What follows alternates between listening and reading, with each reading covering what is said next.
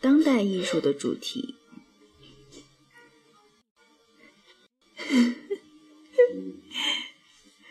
时间的具体化，一种静态艺术形式可以通过对制造作品所需的漫长时间的有形展示来表征时间。例如，经过缓慢的积累过程后创作而成的装置艺术，或用成千上万的细密针脚缝制而成的刺绣作品。其他艺术形式也可以使时间具体化，就是说。这类作品中，时间本身已成为其不可或缺的组成部分。在这在这种情况下，艺术家像操控其他可可塑材料，如木头、颜料或铜那样操控时间，并赋予时间以形态，包括质地、颜色、体积和形状。实际上，时间艺术在今天是是个常用的术语。指代那些以时间性为核心的艺术形式，如行为艺术和录像艺术。当然，把时间作为组成要素来处理的艺术作品，却不一定把时间当做一个主题来对待。譬如，一段录像可以是关于身体语言和其他任何主题的。我们这里特别关注的是这样一组作品，它们赋予时间具体形态，并表达和时间相关的主题思想。尽管与静态视觉艺术品相比不那么常见，但纵观历史，复形与时时间的艺术视觉艺术品还是存在的。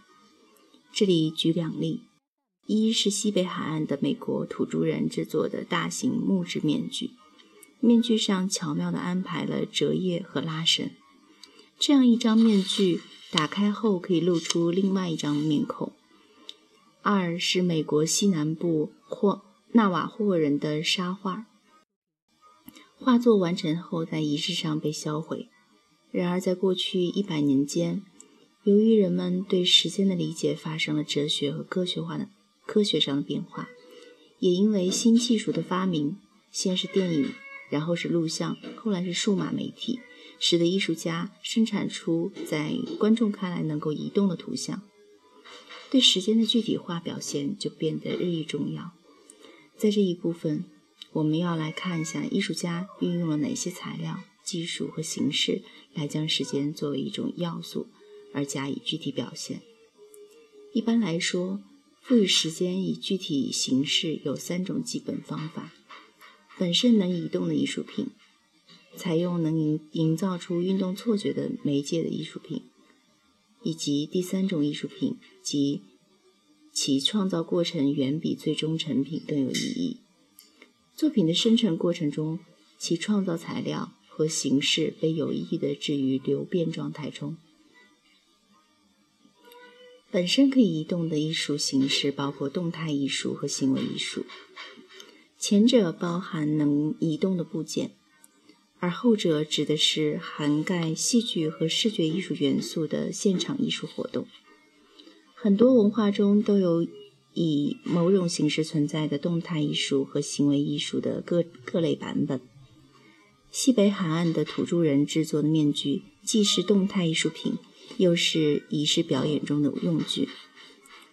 据记载，莱奥纳多·达芬奇为为给赞助人节庆活动中的客人助兴，曾设计并制作了精巧的机动装置。当今行为艺术的现现代先驱，包括二十世纪初达达派和未来派的艺术活动，以及六十年代激浪派的偶发艺术事件。当代动态艺术的先导有诺姆加伯、拉斯洛·莫霍里纳吉。的建构主义机械装置作品，亚历山大·卡尔德的悬挂式活动雕塑，乔治·里奇和让·丁格利的动态雕塑，以及麻省理工学院高等视觉研究中心的艺术家和工程师携手而作的携手合作的作品。自1967年乔治·凯布斯创创办这个研究中心以来，类似的合作一直没有间断过。行为和动态艺术背后有一个根本的概念，就是要亲自观赏作品的现场展示，才能体验完整的艺术效果。在大力推崇实时性方面，这类艺术品同音乐或戏剧作品颇为类似。然而，现场的观念在今天也时常被更改，杂交而成的方法逐渐形成。这些表现时间的方法，实时元素和其他元素相结合，例如舞台上的现场表演以视频投影为背景。另外，在今天，行为和动态艺术作品通常会被拍摄下来，因此获得了超越实时性存在的另一种被记录下来的生命形式。尽管如此，现场艺术仍层层出不穷。在2002年的一场名为《海景房》的表演中，塞尔维亚艺术家马里娜·阿布拉莫维奇的阿布拉莫维奇在纽约肖恩凯利画廊里面一个类似于阳台式的建筑里生活了十二天。期间，他不吃不语，也不进行任何读和写之类的精神活动，只有一个节拍器以秒为单位标记着时间的流逝。生活的真实时间和艺术时间在这里完全吻合。其他参与到探索生活实时性的艺术项目的当代艺术家还有谢德庆、琳达·蒙塔纳以及吉尔伯特和乔治艺术双人双人组。如今，数量激增的电视真人秀大行其道。这类节目据说直接展示了人们在现实状态下的行为。相比之下，艺术家在打破生活艺术界限方面的尝试似乎也没那么稀奇了。当代动态艺术的实例还包括德国艺术家 Rebecca 霍恩的雕塑品，在其作品《无序的音乐会》中，一架巨大的钢琴被倒挂在空中。通过隐蔽的电子设备的作用，琴盖一开一合，其间伴随着与古典乐和声像古典乐的和声相去甚远的噼里啪啦的刺耳噪音。美国艺术家洛克西·潘的创作性发明包括电脑驱动的机械装置，如镜字画者。和自动雕塑制造机，这些装置能以流水生产线的方式自动制作出独一无二的作品。如今，制作动态雕塑的其他画家还有乔纳森·博罗夫斯基、蒂姆·霍金森、汤姆·萨奇和亚瑟·甘森等人。由于各种新技术的出现，尤其是机器人技术和电脑互动的突飞猛进。一九八零年以后的动态和行为艺术项目已发展得更为错综复杂。例如，过去三十年间，美国旧金山的马克·宝林和他的生存研究实验室一直在制造远程遥控的自推式机器，以及那些嘈杂喧闹的行为表演场景中。横冲直撞、互相砍杀的疯狂机器人，这些场景是对现代技术和军事演习的冷嘲热讽。一九九七年以后，实验室又将信息技术纳入其工具箱中，在他们的表演活动中，操控机器的设备装置被放在因特网上，以供匿名的远程遥控者来将其激活。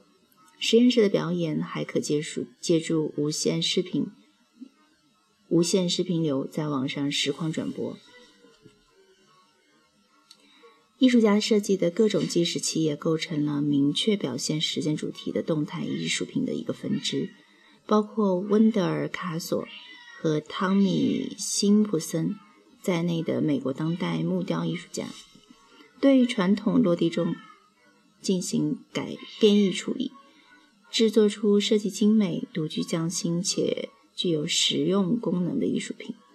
其他艺术家也创作了形态各异的钟表，以作为对社会的一种隐喻。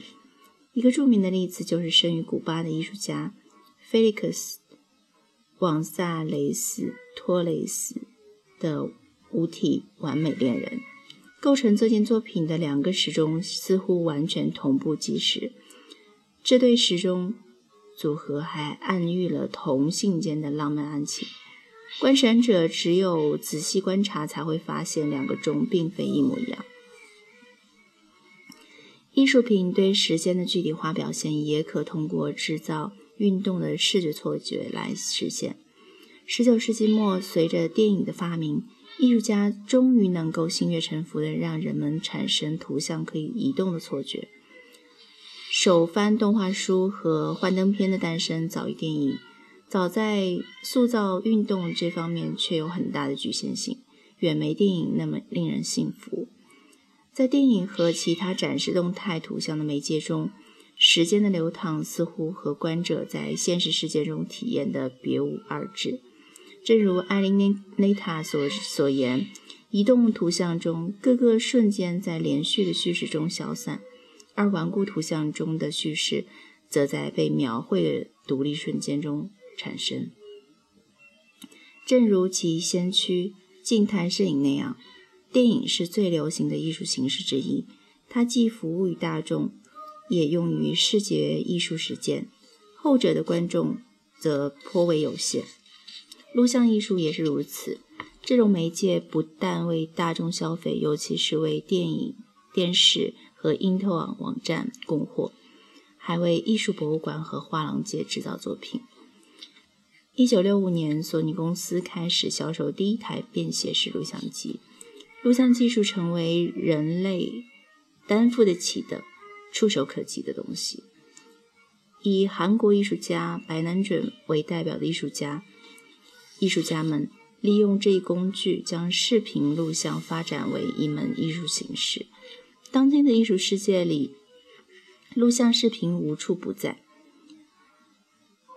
主要依赖于数字化装备，而非模拟装备。电影和电视在上上个世纪成为广大观众创造视觉叙述的主流方式。尽管商业电影中的情节趋于程式化，讲故事的视觉手段却极其复杂。因为剪辑和蒙太奇技术大大发展，人们可以通过各个镜头精心塑造故事。我们还目睹了大量高高度浓缩的视觉叙事的形式。危机法德堡将这种形式描述为瞬间讲述的频闪式故事。在电影预告片、音乐录影带和电影式广告中，便可见此叙述形式。如今，YouTube 和其他在线网站的视频叙事也加入了这一行列。美术家们也采用电影和录像来创造叙事手法，尽管他们的故事超越了传统程式。艺术家们在创造叙事手法时，有时选择最简单的技术，即一台摄影机。仅以一个镜头来拍摄连续的事件过程，其他时候他们则利用商业电影和广告中的剪辑和蒙太奇技术来营造叙述的复杂性。视觉艺术家还用电影和录像技术来制造非叙事性的关于时间的作品，比如菲兹利和维利和维斯的拍摄的录像中无情节的涌动连续镜头。之前我们也讨论过二人的作品。美国艺术家安德里亚·鲍尔斯在他的录像作品《等待》中启用了一种全然不同的非叙事策略。录像里一位年轻的花样滑冰运动员双膝跪在冰面上一动不动，然后突然从冰面上抬起冰凉的手。这段四十五秒钟的视频连续循环的反复重放。观众在等待着一个从未开始的故事，而整个画面却几乎毫无变化。这段录像似乎更像一幅画，而不是动态的影像。视觉艺术中第三种赋予时间与具象的途径，包含于被我们不太严格的称为过程艺术的作品中。这一术语于二十世纪六十年代初被第一次用来指代取材于沥青。